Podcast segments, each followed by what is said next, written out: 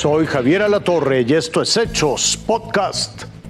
Marcelo Ebrard pide a la dirigencia de Morena que se acabe con los acarreos y exige equidad en la contienda interna.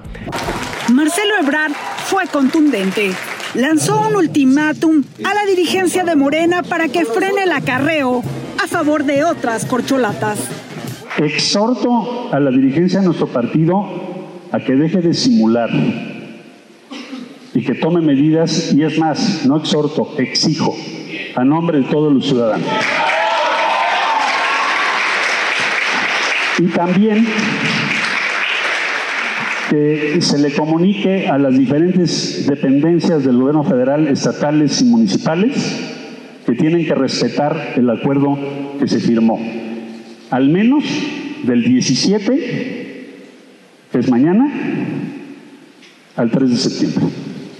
En la Ciudad de México y ante su esposa Rosalinda Bueso y decenas de sus simpatizantes más cercanos, el aspirante a la coordinación de los comités de la transformación comentó que hoy, en el proceso interno, hay focos rojos. Estamos en foco rojo. Tienen que acatar la voluntad de la gente. Sean leales a nuestro movimiento. Todas y todos, y también a Claudia se lo digo. ¿Qué necesidad?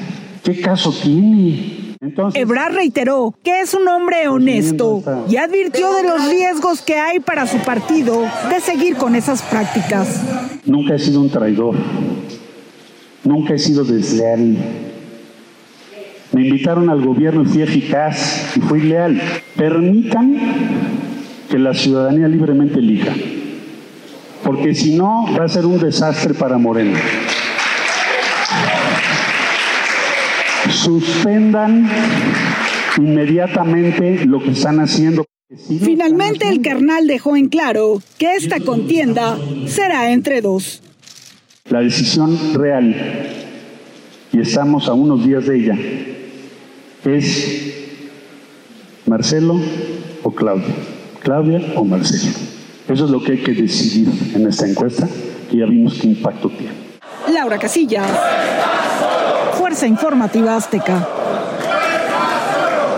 Claudia Sheinbaum lo niega y llama la unidad. En cuanto bajó del estrado de su primer evento en Michoacán, la aspirante a coordinar los comités de defensa de la Cuarta Transformación, Claudia Sheinbaum, respondió todos y cada uno de los señalamientos que hizo Marcelo Ebrard. Primero que es falso, que no lo haríamos, hay varios temas, por ejemplo, que han salido, que incluso el gobierno de la ciudad ha desmentido, como que si se pagaron unas encuestas, hubo unas encuestas que hizo Secretaría de Gobierno para ver qué opinaba la gente respecto al desarrollo del Estadio Azteca o algunos temas de este tipo, pero nunca que tuvieran que ver con un asunto electoral. De igual forma, Sheinbaum Pardo rechazó que tenga apoyo de dependencias federales y afirmó que el respaldo que recibe de la gente es voluntario. Es autogestivo, o sea, cuando la gente está en un lugar y quiere ir a un evento, pues entre ellos buscan la manera de, de, juntarse para poder venir. Eso es natural, siempre ha habido en el movimiento eso, no es algo nuevo, es algo autogestivo. No ha habido acarreo, no ha habido recursos públicos, lo niego absolutamente. Y antes de viajar de Zamora hacia Morelia, Claudia Sheinbaum afirmó que nunca hablará en contra de ninguno de sus compañeros, por lo que cerró el tema con un llamado a la unidad. A mí nunca me van a escuchar hablar mal de mis compañeros, al contrario, siempre voy a hablar bien. Siempre voy a hablar bien de Marcelo. Todos hacemos falta en este proyecto y siempre llamar a la unidad.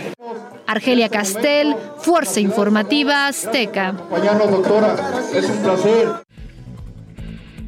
Hasta aquí la noticia, lo invitamos a seguir pendiente de los hechos.